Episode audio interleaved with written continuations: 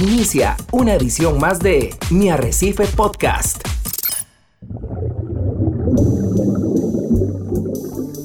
Usted está a punto de sumergirse en los misterios de nuestros océanos y en el fascinante mundo de los acuarios marinos.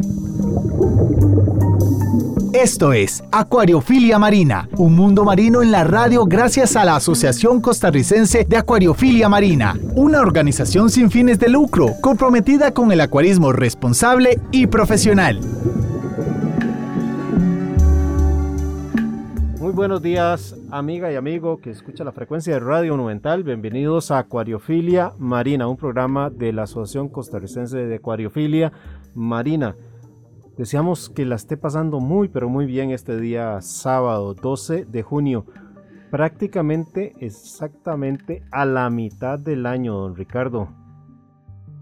Cómo se ha ido rápido este año, pero bueno, esperemos que siga más rápido para ver si salimos de estas circunstancias de la pandemia y tenemos eh, el 2022 un año diferente a lo que ha sido el 2020 y el 2021. Como les decía, bienvenidos a Acuariofilia Marina. Hoy con un tema que como siempre es nuestra promesa, esperamos que sea del agrado de todos ustedes. Y aprovechemos para hacer esos mantenimientos que nos caracterizan a los acuaristas marinos todos los sábados que aprovechamos para medir parámetros, hacer cambios de agua, hacer inspecciones profundas, darle mantenimiento a los equipos, en fin. Y esperamos que el tema poquito diferente porque siempre estamos acostumbrados a hablar de acuarios grandes. Hoy sea del interés para aquellas personas que viven en casas pequeñas o tienen una habitación pequeña y tienen ese gusanito de tener un acuario marino en sus casas. Así es, don Hernán, buenos días y buenos días a todos los amigos que nos acompañan a través de las ondas radiales de Radio Monumental, la radio de Costa Rica. Es un verdadero placer y un honor que nos abra la puerta de su oficina, de su lugar de trabajo, de su automóvil, de su casa. Gracias por ser parte de Acuariofilia Marina, un programa de la Asociación Costarricense de Acuariofilia Marina. Hoy con un programa muy especial y acompañados de Javier Castillo en el Control Master Monumental, damos las gracias al creador por la oportunidad de llegar un sábado más a sus hogares con este programa Acuariofilia Marina. Don Hernán, hoy no podemos iniciar este programa sin salir de, este, de esta situación que tengo, este compromiso. Viera qué interesante, pero la gente interactúa muchísimo con nosotros en redes sociales. y eh, les gusta que los saludemos y que estemos interactuando. Nos lanzan preguntas. Por cierto, un fuerte saludo para Johan Madrigal, número 2. Él se, se declara el número 2 en Azocam, ya que tenemos dos Johan Madrigal. Pero quiero enviarle un saludo muy especial a un grupo de acuaristas de Occidente. Usted, no sé si usted sabía, don Hernán, que hay un grupo organizado de acuaristas en el lado de Occidente. Y cuando le digo Occidente, hablo de la zona de Alajuela, San Ramón, etcétera, por ese lado. Y tenemos muchos de ellos como parte de la, de la asociación de Azocam. Y, buenos acuaristas. Y son buenos acuaristas eh, de Hueso Colorado del lado de Occidente y que, y que eh, siempre nos escuchan, por supuesto, fieles seguidores de, de Radio Monumental y decían, ¿por qué no nos saluda? ¿Por qué no nos reconoce? Y quiero mandarle el, caluroso saludo a John, Heiner, Conrad, Jason, José Mario, a Gustavo, a Michael, Félix, Juan Luis, y aunque usted no lo crea también, hay mujeres acuaristas en el occidente. A Linet, María, Carolina y Rebeca. Vea qué manera. Es un grupo que se las trae, les guardamos muchísimo cariño a todos ellos y les mandamos el saludo acá directamente desde Acuariofilia Marina. Enhorabuena, Ricardo, enhorabuena porque decimos eh, que aunque usted no se lo crea, porque a veces cuesta que las mujeres participen de este pasatiempo que es muy bonito y ojalá se vayan incorporando cada vez más y más y así no tendremos problemas cuando tengamos que hacer el registro de la junta directiva de la asociación porque nunca podemos cumplir con la cuota porque no tenemos asociadas a la acuariofilia marina. Hoy pues conversaremos sobre el tema de los nanos y para ello nos acompaña también otro destacado acuarista, ¿Cómo está, estimado don Luis Bonilla? ¿Cómo hace Acuario Nano? Don Hernán y don Ricardo y personas que nos escuchan, muy buenos días. Muchísimas gracias por la invitación nuevamente por estar en el programa. Y di no, este, respecto a los acuarios nanos, eh, de, pues de momento todo muy bien, pero por tener un volumen tan pequeño de agua hay que tener mucho cuidado con los parámetros y estar en un constante monitoreo. Sí, sí, sí. Yo, déjame, déjame hacerte una pregunta, Luis, que, que yo creo que, que, vale la pena para el tema de los nanos, porque hemos hablado en programas anteriores los pros y contras de acuarios grandes y de acuarios pequeños.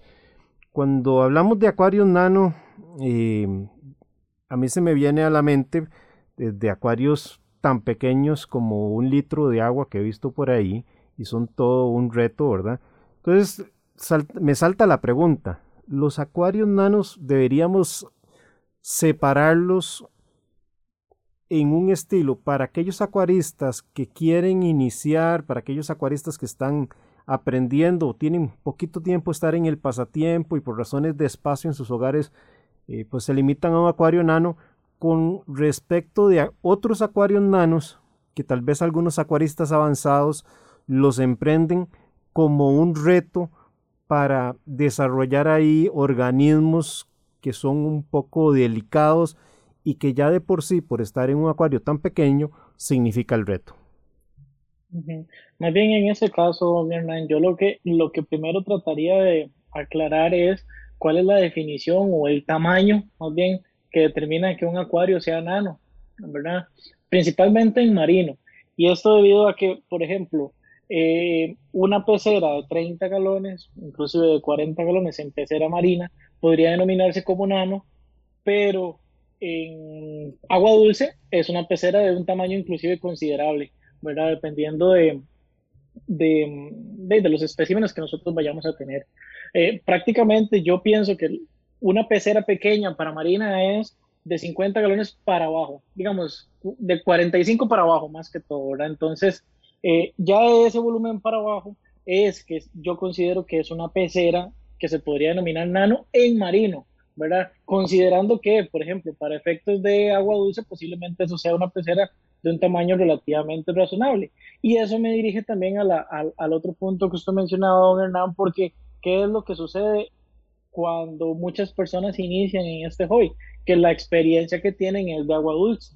Entonces, inician con una pecera eh, de 30, 40 galones para iniciar propiamente. ¿Por qué? Porque tal vez eso es lo que tienen o eso es lo que en el, presupuesto y sus expectativas le permiten en ese momento para ir conociendo el hobby realmente, ¿verdad? Entonces, eh, si usted me pregunta mi opinión respecto a si son para eh, personas con mucha experiencia o más bien para aprendices, yo preferiría que si una persona va a empezar en peceras marinas, empiece con una pecera de 50 galones a 100 galones.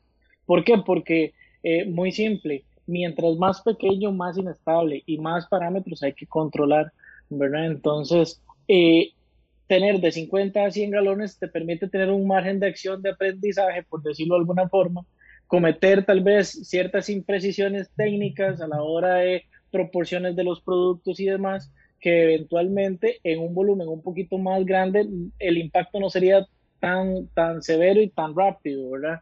Como si podría pasar en una pecera pequeña, donde más bien usted tiene que tener muchísima más precisión a la hora de todo lo que tiene que editar, la cantidad de peces que tiene que meter, la cantidad de alimento que le tiene que dar a sus peces, en fin.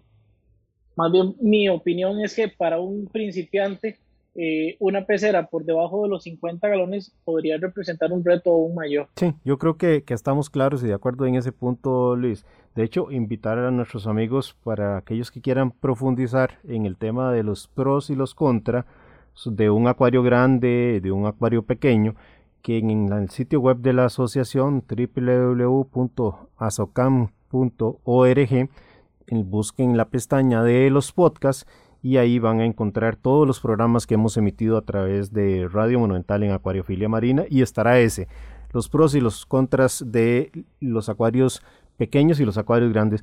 Pero más que todo, mi, consulta, Luis, es porque pueden haber casos donde eh, la persona, por razones estrictamente de espacio, no le queda más que emprender con un acuario pequeño. Sin duda alguna, quien nunca ha estado con un acuario marino, la recomendación siempre va a ser empezar con un acuario más grande por las razones que comentábamos en, este programa que les he referido.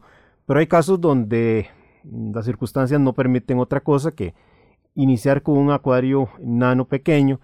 Y por ahí te, por eso que quería decirte, podríamos hablar en el programa de hoy ¿cuál sería esa configuración y organismos que recomendaríamos para esa persona que no le quede otro camino, ¿verdad? Que empezar con un acuario nano, porque la habitación donde lo va a poner pues no le permite para otra cosa. Y podríamos hablar también de los acuarios nanos, que ya los acuaristas con experiencia lo emprenden, como sería el caso tuyo, como un reto para cultivar, para desarrollar organismos eh, que ya son más delicados y que por el hecho de estar en un ecosistema tan pequeño supone ese reto. Claro, ¿verdad? No, más que todo, ahí el punto sería con, con la primera pregunta, que mm, vamos a ver, el tener un acuario más pequeño no quiere decir que vayamos a necesitar menos equipo o controlar menos, menos cosas que las que necesitamos para un acuario grande. Más bien van a ser las mismas. Eh, o sea, para ambos. Lo que van a variar son los organismos, Luis. Lo que van a variar posiblemente son los organismos, pero para efectos de cosas que yo como acuarista tengo que tener, son los mismos controles, las mismas peceras. Es más, este, a, lo que me refiero es inclusive eh, ser inclusive hasta más minucioso. ¿Por qué? Porque eh, las variaciones son más pequeñas, o sea, vamos a ver, son en proporciones más pequeñas, pero pueden ser más radicales para efectos de la pecera. Entonces, por, ejemplo, por eso bien, Luis, podríamos hablar que podría haber una exigencia inclusive aún mayor de equipos, que me gustaría profundizar en, en, ese tema, porque por ejemplo, yo un acuario normal puede ser que prescinda de no tener un rellenador automático del agua que se evapora, pero en un acuario eh, nano creo que sería un artículo sumamente importante tenerlo para que la evaporación se reponga inmediatamente conforme se va dando y no esperar una semana cuando lleguemos a un sábado como hoy y hacerle el ajuste del agua que se haya evaporado. Que eso te lo va a permitir tal vez un acuario muchísimo más grande. No quiero decir que un acuario grande no requiera de un rellenador automático, ojalá lo podamos tener. Pero en un nano sí sería casi que un artículo eh, necesario para el buen éxito. Otro factor que también se puede considerar así como en esa misma proporción es, por ejemplo, la temperatura.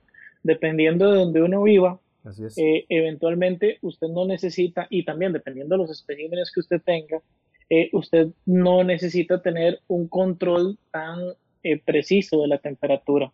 ¿Verdad? ¿Por qué? Porque usted sabe que lo tienen en una, habitación cerrada, que sí, en la noche baja un poco, pero no, no es tanto. ¿Por qué? Porque el volumen de la pecera, en, hablando de una pecera grande, no permite que la variación sea por lo menos ni muy rápida ni muy, ni, ni, muy fuerte, digamos. En cambio, una pecera enano, al tener menos cantidad de agua y ojalá estar en un lugar donde sí haya una variación entre el día y la noche bastante importante o que vivas en un lugar muy frío o a lo contrario, en un lugar muy caliente, posiblemente si hayan variaciones importantes que haya que controlar de forma muy rápida y todos los días y constantemente, ¿verdad? ¿Por qué? Porque si yo tengo especies que son delicadas y, y, digamos, y susceptibles a cambios importantes en la temperatura, pues efectivamente, si no tengo ese control más exhaustivo que si tuviera una pecera grande, pues las, de esos especímenes no van a poder sobrevivir ahí donde están.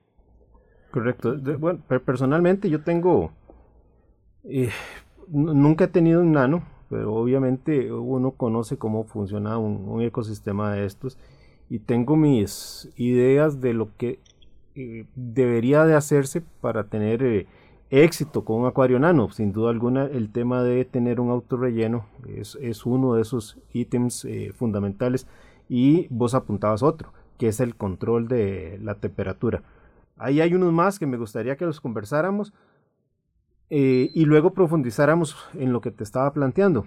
Eh, yo sí creo, en lo personal, que, podemos hacer una diferenciación de nanos para personas que inician y no les queda una alternativa más que iniciar con un acuario pequeño por las condiciones de su habitación, como he reiterado, y ahí entonces hacer un, hacerles una recomendación de organismos a los que pueden eh, dar el paso para empezar.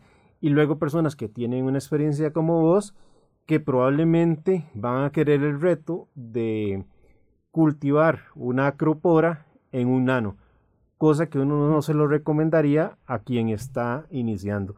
¿Por qué? Porque obviamente sabemos que son organismos muy sensibles y que esas variaciones que estás apuntando de salinidad, de temperatura, etcétera, van a jugar en contra de quien quiera cultivar una acropora. Claro, yo, yo, digamos, yo he tenido la oportunidad de tener ambos tipos de pecera. Eh, la más grande que he tenido es de 220 galones. He tenido de los 25 y de los 25 galones en adelante, ¿verdad? He tenido de ya varias a lo largo de los años. Eh, en este momento solo cuento con una pecera de 35 galones eh, y me siento satisfecho. He logrado mantener especies que posiblemente en otro momento no habría podido. Y sí, digamos, ha sido producto de eso, de un trabajo constante, un mantenimiento sumamente frecuente y estar pendiente de muchos factores eh, constantemente como para ver que todo está en orden, ¿verdad?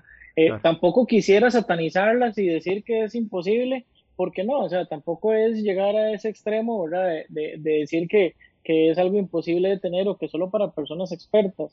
Lo único es que sí va a tener un grado de cuidado tal vez un poquito más importante que eh, cuando tenés una pecera más grande, ¿verdad? Vos con una pecera más grande puedes darte tal vez ciertos lujos que eventualmente con una pecera nano no, sino que vas a tener que estar más pendiente y vas a tener que estar eh, siempre eh, pensando en las cosas que, que, hay que tener a mano para poderle dar el mantenimiento apropiado, ¿verdad? Que eso es uno como de las principales recomendaciones que uno le podría dar a una persona acuarista, más si tiene una pecera nano, es que siempre tenga eh, lo que necesita a mano y dos o tres de esos, ¿verdad? Por si se le acaban o si se la agotan, ¿verdad? Poderlos reponer rápidamente y poder poder hacer que la pecera sienta el menor cambio posible, ¿verdad? Y pensando que es que en las peceras nanos los cambios son más rápidos, ¿verdad? Entonces, como es menos volumen de agua, el cambio se produce más rápido que con una pecera grande, que por ejemplo, si a mí me sucede algo el domingo, yo me tendría que esperar hasta el lunes, si puedo ir el lunes al acuario o si mi restricción me lo permite, ¿verdad? Y si no, me tendría que esperar hasta el martes o el día que pueda salir, ¿verdad? Entonces, en una pecera grande, eventualmente uno tendría ese margen donde tiene un mayor chance para poder este, aplicar o no algún cambio. En cambio, en, en pecera nano, realmente usted se ve un poquito más limitado con, esos, con esas condiciones. Ustedes saben, caballeros, que si uno va a la industria, a la práctica normal, generalmente se le considera un nano aquellos, y voy a, voy a hacer la traducción más bien a litros, porque hay mucha gente que está acostumbrada a los litros acá en Costa Rica, eh, más o menos ronda entre los 20 a los 90 litros. Comúnmente lo que se ven, inclusive los nanos muchas veces tienen hasta una forma casi que cuadrada en algunos casos, ¿verdad? Y estamos hablando de unas dimensiones a lo mejor de unos 30, 40 centímetros por 40 por 40 o por 40 por 50 o, un poquito más. Y esto, eh, quiero volver a algo que decía Luis, eh, o creo que usted, don Hernán, también. Mucha gente por su experiencia en agua dulce, esas dimensiones en agua dulce son bastante respetables y usted puede poblar con buena filtración ese acuario para tener eh, bastantes peces. Entonces llegamos a, la acuariofilia marina y queremos emular un, escenario similar y lo que yo les planteo a ustedes es, eh, sí claro, es difícil, pero son muy hermosos y se llegan a tener exitosamente, ¿verdad? Podrían, podrían también ser una escuela interesante porque hay mucha gente que llega ahí por la motivación incorrecta que es voy a pasarme a la acuariofilia marina con un nano, pero porque me quiero ahorrar dinero. Porque si no quiero una pecerota enorme o la, la veo gigante, entonces quiero algo más pequeño que se ajuste, como lo decía Luis anteriormente, a mi presupuesto, pero no llegamos a entender lo que conlleva de mantenimiento, de cercanía, tener un acuario de esas dimensiones. Entonces, la, la gran pregunta es, ¿Se recomienda tener un acuario nano o no se recomienda un acuario nano? ¿O qué deberíamos de reflexionar a la hora de querer adquirir o no un acuario nano? ¿Qué creen ustedes?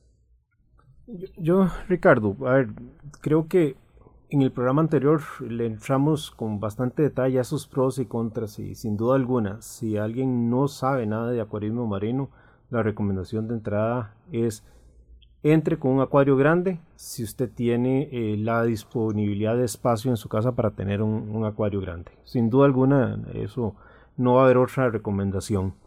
Eh, pero sí creo que hay casos donde la persona no sabe de acuariofilia marina, no tiene un espacio adecuado en su casa y entonces va a optar por un nano, eh, que, yo comparto con Luis la idea de que el nano rondará los 40 galones, 150 litros.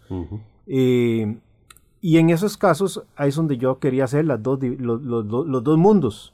Es decir, el mundo de cómo recomendarle a ese acuarista que por razones de espacio no puede tener otra cosa más que un acuario de menos de 40 galones o de 150 litros con respecto a otros nanos que, que eh, tal vez el acuarista experimentado, que es un caso claro con Luis, asume más bien como retos o porque queremos hacer acuarios de ciertos biotopos.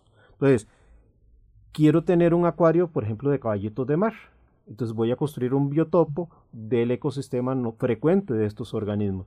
O quiero tener un acuario con caballitos de mar y piefish o peces pipa. Y entonces voy a construir. Y eso no es que vaya a ser un acuario eh, sencillo. Eso es un acuario que implica un conocimiento experto de acuaristas, tener esos organismos. Pero se daría más posibilidad desarrollarlos en un acuario nano por las características de esos organismos. O bien, queremos un reto de tener un acuario nano porque hay ciertos peces que si vos los pones en un acuario grande, nunca en tu vida los vas a ver. Por ejemplo, un gobio eh, neón, un gobio panda, que son peces tan diminutos que si los pones en un acuario no se aprecian, pero si los pones en un acuario nano, podrías eh, apreciar la belleza de lo que significa ese mundo en miniatura. Entonces yo sí quisiera, por lo menos creo que el, eh, podríamos ser dos, dos, dos, mundos de los acuarios nanos. El, el, mundo para la persona que por razones de espacio se ve obligada a tener un nano y no, no sabe nada de acuariofilia marina y podríamos dedicarle también un tiempo a hablar de esos retos que suponen ciertos nanos para los acuaristas expertos. Creo que sí hay acciones obligatorias que, que van a ser comunes a, cualquiera de esos dos mundos. Y ya Luis apuntaba una, que, o dos, que es el relleno automático, ¿verdad? Que no puede faltar. Eh, no, no podemos darnos el lujo de tener evaporaciones que afecten la salinidad en, en, el acuario enano y el control de temperatura también en consecuencia. Pero también para mí hay otros elementos que indistintamente de los... Eh, escenarios que queramos escoger de los acuarios nanos deben, deben de tener presentes, como por ejemplo el control de nutrientes. En un acuario nano, si nosotros insistimos en acuarios grandes de tener un control de no abusar con la alimentación de los peces y de los corales porque pueden contaminar el agua, con más razón en un acuario nano tenemos que ser muy muy exigentes con alimentar la medida correcta. Para alimentar y no abusar en esa alimentación también implica que no podemos abusarnos de las cargas biológicas que queramos tener en el acuario. No podemos tener acuarios ampliamente saturados como a veces los podemos ver en un acuario grande. Gigantescas colonias, un coral tras otro coral en el piso a media altura, en la alta altura, cargas de peces importantes, etcétera, etcétera porque el acuario grande nos permite hacer un manejo más eficiente de, los nutrientes y de la calidad de agua. En un acuario nano tenemos que ser más modestos con las cargas biológicas de peces y corales y eso implica también selecciones de estos eh, organismos. Si vamos a ser moderados en el manejo de la alimentación en un acuario nano, implica que también tenemos que hacer un esfuerzo en que la red trófica que desarrollemos en ese acuario nano sea todavía más robusta inclusive que en un acuario grande, porque mucha de esa falta de alimentación que podamos estar limitando podría estar siendo suplida por esa eh, red. Entonces, también a la hora de hacer un diseño, debemos de pensar cómo fomentamos eh, la creación de esa, esa red eh. Lo otro es que yo por lo menos diría para quien inicia con un acuario nano y no sabe nada de acuariofilia marina, que tiene que tener por fuerza sustrato ese acuario. Si yo lo recomiendo para un acuario grande, el sustrato, con más razón se lo voy a recomendar para un acuario nano, porque ese sustrato va a ser eh, un modulador de muchos problemas, de pH, por ejemplo, la base para la red eh, trófica que antes eh, mencionaba, y por supuesto, también como un eje fundamental para la filtración biológica, que va a estar también asistida por las rocas que coloquemos ahí, que es lo que nos va a permitir manejar esas cargas eh, biológicas que vayamos a poner. Y para mí hay otro tema que es muy, muy, muy importante y es el de la iluminación. Como son acuarios tan pequeños y no solo van a ser impactados por la temperatura, que el calor que genera la iluminación, también tenemos que entender que son acuarios poco profundos. Y como acuarios poco profundos, podemos sobre iluminar los corales que tengamos ahí y afectarles la calidad de vida. Podemos matarlos, podemos causarles una fotoinhibición. Entonces, el tema de la iluminación en los nanos también me, parece que podría merecer, merecer un, análisis más a fondo. Y dentro de esa línea de la iluminación, también tener presente que idealmente deberíamos de trabajar más las luces azules, por una sencilla razón.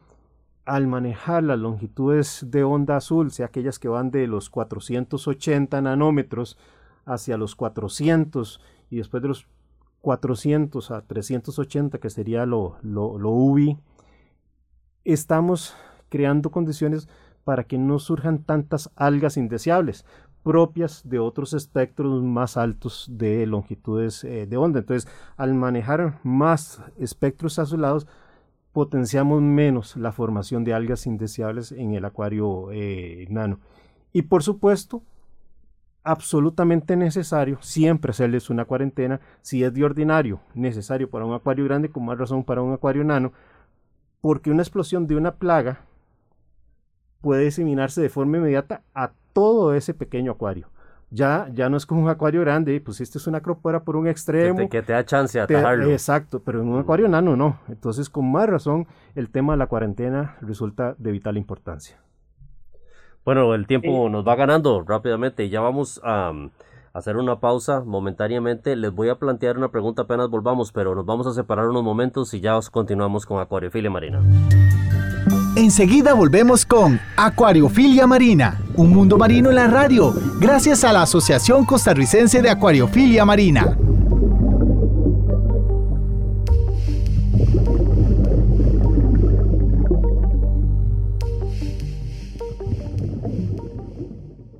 Mi Arrecife Podcast. Exploremos juntos las fascinantes formas de vida que habitan nuestros mares y acuarios marinos. Acuariofilia Marina está de vuelta. Muchísimas gracias por estar en compañía de nosotros acá en Acuariofilia Marina. Esto es Radio Monumental, la radio de Costa Rica. Don Hernán, Luis y amigos que nos escuchan, yo les voy a plantear eh, una situación que se repite más de lo que uno cree. Y es la situación de que una persona tiene una pecera de agua dulce de las dimensiones similares a un nano, se cansa del mundo del agua dulce y quiere convertir su pecera a un nano de, agua salada. ¿Qué le decimos a una persona en esa situación? Adelante, Luis. Don Ricardo, vea, es que eso es una de las cosas más comunes que suceden, o por lo menos de, de la mayor cantidad de ejemplos que yo he visto de personas cuando empiezan en el tema de marino, ¿verdad? Que tienen agua dulce, ya se retaron ellos mismos en agua dulce, ya han tenido diferentes tipos de especies y todo el tema en agua dulce, y ya tal vez buscan algo un poquito más, más avanzado y que lleve un poquito más de, de, o por lo menos otra área, digamos, del acuarismo, evolucionar en eso. ¿Cuál ha sido el problema principalmente? Bueno, que es que lo que sirve para agua dulce no precisamente funciona para agua salada, eh, hasta en sus principios de cómo funciona orgánicamente la pecera, cómo procesa sus compuestos nitrogenados y demás, es un poco distinto, ¿verdad? Y eso es algo que tal vez este, las personas eh, de primera entrada no, no asimilan tan rápido. También, ¿cuál es el problema que yo he observado? Que las, que las personas dicen, bueno, no es puedo iniciar con una pecerita aquí pequeña de agua salada, aunque tengo espacio y tengo las condiciones, pero porque tal vez no están muy convencidos si realmente es algo que les va a gustar, ¿verdad? Entonces, inician con una pecera tal vez algo pequeña, pensando en que si les va bien, después hago una más grande.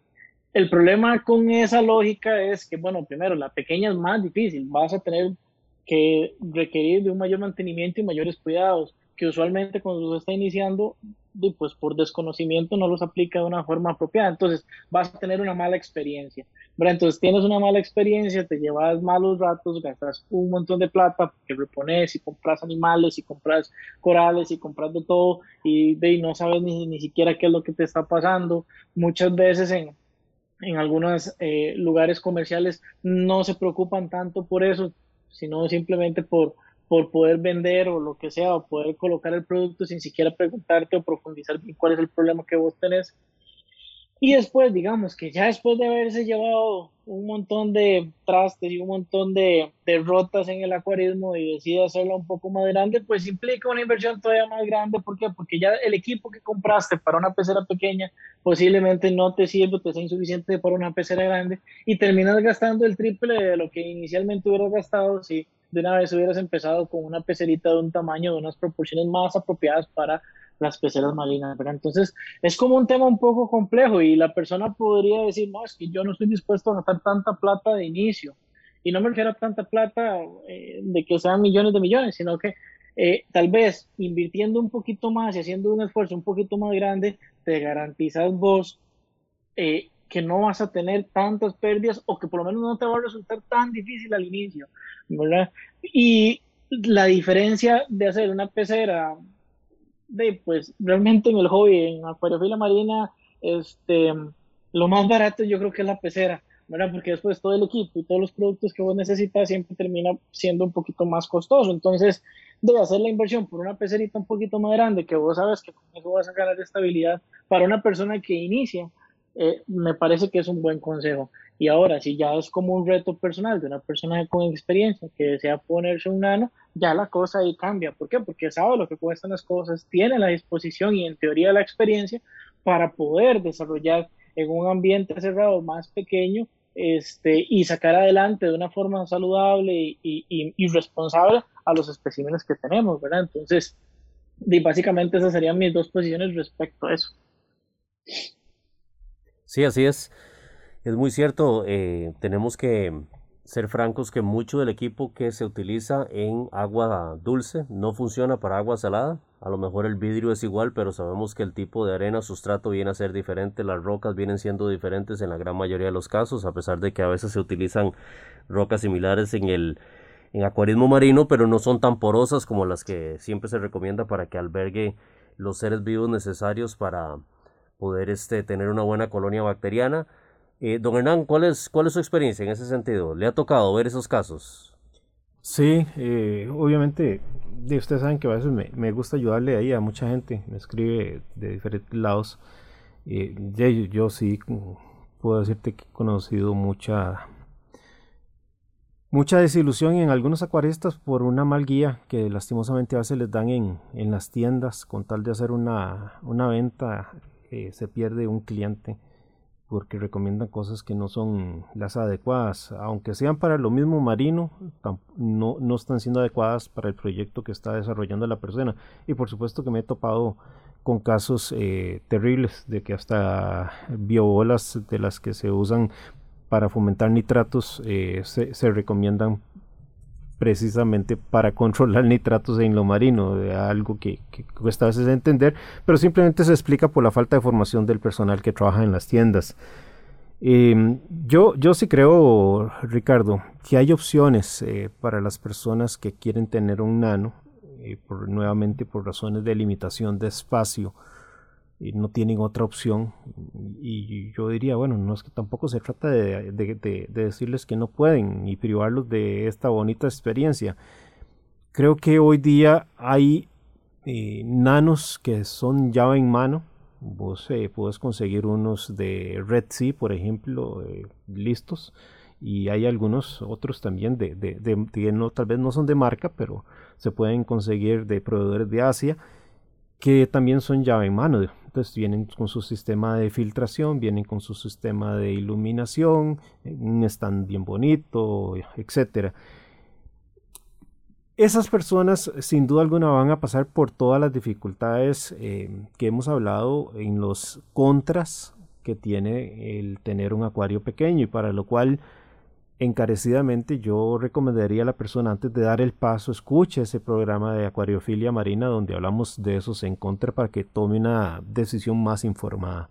Si aún así ve que tiene las condiciones para caminar en el proyecto, yo creo que le podríamos recomendar algunos pasos. Por ejemplo, ya, ya, mencioné para mí en la primera parte del programa las condiciones que la persona siempre debe observar. Dentro de, ese de esas cosas está el manejo de la carga biológica. Entonces, ¿qué podríamos recomendar aquí? Algunos gobios eh, tipo neón a nivel de peces.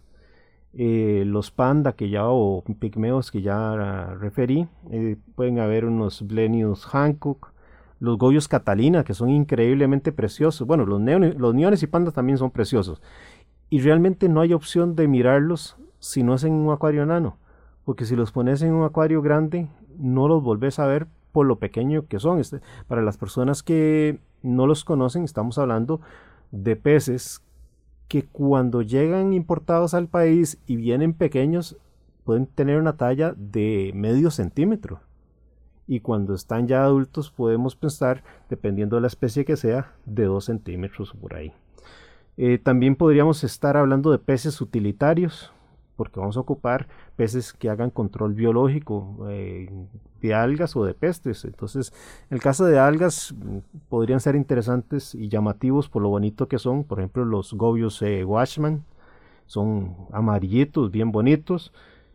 En el control biológico, podríamos apelar a dos que yo creo que podrían ser interesantes. Uno, uno es más jodido de la cabeza que el otro, porque eh, aquí sería recomendar el seis líneas de la familia de los laurios, pero como, como, como chocho que es, y luego hay otro que es también medio chocho, pero no tanto, por lo menos para mí, porque para mí los seis líneas son terribles.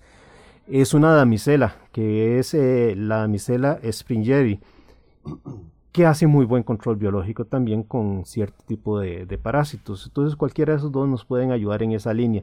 Por supuesto no pueden faltar los siempre buscados pérculas, que sobre todo si usted tiene algún niño en la casa, eh, de ellos casi que obligatorio tener los, los, pérculas.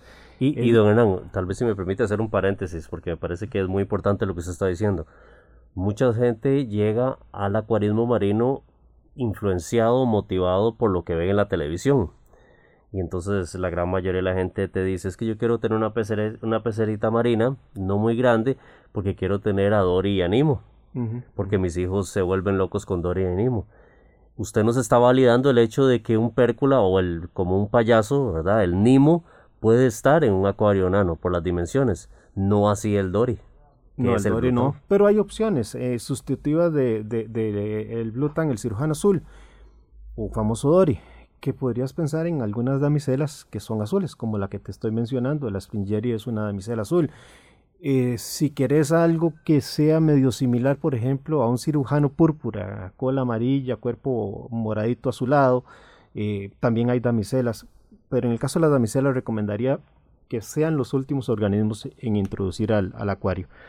Luego también tenemos otros como son los cardenales, eh, ya sea los pijama o los bangay. Podríamos pensar en los peces dardo, nada más eso sí, hay que ponerle una malla eh, encima del acuario porque podrían saltar más que es un acuario pequeño. Eh, los peces dardo, el firefish o el, el, son espectaculares y uno que también podría ser muy bonito que no le da a dar por estar nadando por todo el acuario sino porque son muy limitados en determinado territorio, por ejemplo, podría ser un Royal Grama, que igual metería al puro final, porque eh, son, son territoriales. Creo que son peces, estos por lo menos que he mencionado, muy bonitos. Nadie podría en duda la coloración de un Catalina, de un Gobio Neón, de los Pérculas, de los peces dardo, en fin, etcétera. Pero tienen la característica que no son peces grandes nadadores como son un cirujano que nadan millas, queman mucha energía y requieren una alta alimentación. Entonces estos son resistentes, son muy localizables en un X territorio en el arrecife. Y por ahí, en el lado de los, em, de los corales, pues hay bellezas de, de, de zoántidos, es decir, ahí se puede hacer todo un jardín de zoántidos que van a verse increíblemente porque el tema de los zoántidos es eso, son pequeños y en un acuario grande, salvo si vos tenés uno o dos pólipos, realmente se pierden dentro del paisaje, pero dos, tres, cuatro pólipos en un nano no se van a perder en el paisaje, destacan y ahí es donde se pueden construir diferentes opciones de, de jardines. Después al nivel de hongos, también tenemos una increíble variedad de hongos. Hay, hay hongos de que ustedes saben perfectamente que son carísimos y se venden hasta por más de 100 dólares. Meter un hongo de 100, 200, 300, 400 dólares en un acuario grande para que se pierda, no le veo la gracia, pero puedes meterlo en un acuario enano donde se va a lucir esa característica que hace que valga lo que se está pagando hoy día por, por ellos. Igual tenemos star polyps, tenemos por ejemplo gorgonias fotosintéticas, árboles de Kenia, en fin, son organismos corales blandos bastante resistentes y van a tolerar bien esos eh, eventuales errores que el acuarista que inicia pueda estar cometiendo. Y si nos vamos a los LPS, por ejemplo, no, no, sería posible recomendar eh, una eufilia como un torch porque esos brazos, esos pólipos tan extensos que pueden eh, desarrollar de 10, 15 centímetros, están cargados de nematocitos que te van a ortigar cualquier coral con el que hagan contacto. Pero ¿cuáles podrían ser sustitutos a esos? De y se van a ver increíbles. Por ejemplo, unos Candy Cane, unos eh, Duncan, se verían muy, muy bien en un acuario eh, nano. Entonces, a eso es a lo que me refiero con dar opciones para quien no tiene más que otra opción de tener un acuario nano y está, y está empezando. Y ahora sí, si hay tiempo, podríamos también ver esos biotopos especializados o esos acuarios con los que tienen los acuaristas avanzados algún reto, que el mejor caso podría ser Luis, que, que nos diga cuál es el reto, porque él en estos momentos tiene variedades de acroporas de lo que se llaman high-end, de, alto precio, de alto valor, porque son de diseño, y cómo hace para que prosperen en el acuario nano, que somete necesariamente a variaciones el, el microcosmo, el microespacio donde ellos viven. Sí, don Hernán Mateo, muchísimas gracias. Eh, bueno, realmente la pecera, bueno, usted la describió muy bien. Yo lo que tengo es un acuario mixto de recife, donde tengo eh, principalmente SPS y uno que otro LPS y coral suave. Entonces, eh, ¿a qué me refiero con corales suaves? Bueno, las ovas de varios tipos, eh, LPS, tengo Hammer y Frogspan, que son, digamos, que de pólipo largo, pero que a su vez tampoco llega a ser tan extenso como el ejemplo del torcho o una galaxia, que pongamos de ejemplo, que eso sí definitivamente no podría tener y principalmente montiporas y acroporas para complementar. Eh, el, Luis, y, y, ojo, yo no digo que no se pueda tener un torch, una ofilia, podemos tenerla, pero ese es precisamente el, el, reto que le impone al acuarista avanzado. Es decir, el acuarista avanzado dice, quiero tener un reto de tener ahí un torch, eh, no sé, hay torch de dos mil dólares, y vos decís, yo quiero tenerlo ahí porque yo sé que lo voy a controlar y no me va a generar lesiones a los otros organismos porque sin duda alguna también se va a ver espectacular. Por ejemplo, yo, yo sí tengo un reto algo parecido con eso, pero, o sea, yo lo que tengo es una anémona Bubble Rose, ¿verdad? Entonces, eh, no es un LPS, ¿verdad? Bueno, no es un coral, Pero, pero estás hablando de lo mismo, es un reto. Porque una anémona, si hace estragos en un acuario grande, no quiero pensar en, en cinco minutos lo que hace un nano. Claro, de hecho lo que, digamos, la estrategia, por lo menos para poderla tener, es que, eh, digamos, dentro del nano hay dos aquascapes individuales, por decirlo de alguna forma, que no se conectan uno con la otra, ¿verdad? Y tengo, evidentemente, arena para evitar que este, la anémona pueda transitar por ella. Por las particularidades del tipo de anémona, ellos cuesta mucho que transiten por la arena. ¿Verdad? Que se movilicen por medio de la arena. A ellas les gusta más ir pegadas a las piedras o bien por los vidrios, ¿verdad? Entonces, con esa estrategia de tener, de tener su propia estructura en un, un sitio privilegiado donde tal vez el flujo no es tan fuerte para no estresarla y demás, este, le pega buena iluminación y está aislado de la principal estructura, eh, es así como uno eventualmente puede tratar de controlar, ¿verdad? El, caos que podría ocasionar una anémona, ¿verdad? Pero igual uno no está exento, o sea, mañana me puede amanecer en otra piedra y ya ahí tendría que ver qué hago, ¿verdad? Pero, pero digamos, esas son como ese tipo de estrategias que tal vez uno conociendo el comportamiento específico de los especímenes puede optar para poder, para poder tenerlos en un espacio que tal vez este, permite visualizarlo de una forma más cercana, permite verlo mejor, pero tal vez en un acuario más grande no tendríamos los mismos retos. Pero, esa es la licencia, Luis, que se puede dar un acuarista avanzado cuando quiere esos retos en un nano, que no es lo que uno le recomendaría al otro escenario que acaba de escribir anteriormente, donde hacemos una selección de ciertos organismos a nivel de peces, a nivel de corales, para esa persona que empieza. Ahora yo les planteo algo a ustedes, compañeros, para eh, encender un poquito la polémica de algunos comentarios que inclusive se escuchan. Si yo tengo un acuario nano con cierta carga de corales, ¿será que me puedo ahorrar el dosificar cosas? ¿Podría jugármelas solo con cambios de agua? ¿Qué piensan ustedes? Bueno, mi opinión es que o sea, todo depende del cambio de agua. Esa es una ventaja de tener un acuario nano, que como el volumen es más pequeño, el volumen del cambio de agua que yo haga va a ser más significativo también a la hora de reponer, ¿verdad? ¿Por qué? Porque, por ejemplo, si yo cambio 10 galones de agua en una pecera de 200 galones, es relativamente poco, es un 5%, nada más. Si yo cambio 10 galones de agua en una pecera de 30 galones, estamos hablando de que es una tercera parte, representa un 33% de lo que yo de lo que yo estoy cambiando. Entonces, claramente no puedo tener la misma cantidad de corales en una pecera de 200 galones que en una pecera de 35. Entonces, el consumo también va a ser menor. Y por ende, un cambio de agua de 10 galones podría ser más significativo más representativo que en una pecera de 200 galones, evidentemente. Entonces, que si lo puedo sustituir, bueno, yo lo, por lo menos para efectos de elementos traza y mi, y mi experiencia es que sí, ¿verdad? Yo que tengo eh, colonias de acroporas que son, bueno, colonias no, realmente no son colonias, son fracs medianos, por decirlo de alguna forma, puedo decir que con cambios de agua se me mantiene bien, ¿verdad? Se me mantiene bien, pero ¿por qué? Porque yo hago cambios de agua semanales de, de casi 10 galones. Entonces es un cambio bastante considerable, pero ¿por qué? Porque al ser una pecera nano me permite hacer esos cambios que son significativos y que tampoco me afecte demasiado el bolsillo. Yo, a ver, yo no quiero generalizar, porque siempre hay una excepción a la regla, pero yo te diría, Ricardo, que yo creo que sí. Yo sí, yo sí diría que sí se podría mantener.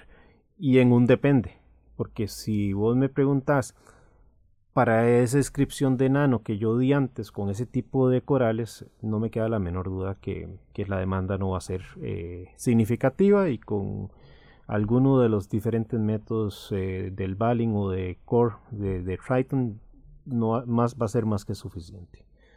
No son corales que te vayan a hacer una alta demanda, no hay una gran cantidad de organismos eh, y microorganismos haciendo alta demanda porque es un ecosistema muy pequeño si me paso ahora al otro escenario de, acuarios que los tienen como retos, diría que tampoco eh, eh, es obligatorio o va a ser muy altamente necesario hacer esas dosificaciones. Porque una de las razones, Luis lo explicaba, aunque tengas acroporas, que son las que uno podría decir tienen mayor demanda, debemos de entender que esos en los acuarios nanos van a sufrir un alto mantenimiento en poda, porque ahí sí que no vas a poder permitir de que crezcan mucho porque va a haber mucha agresión entre corales entre sí y pierde la parte estética que se, a veces se busca con, un nano. Entonces, difícilmente vas a tener grandes colonias de corales ahí.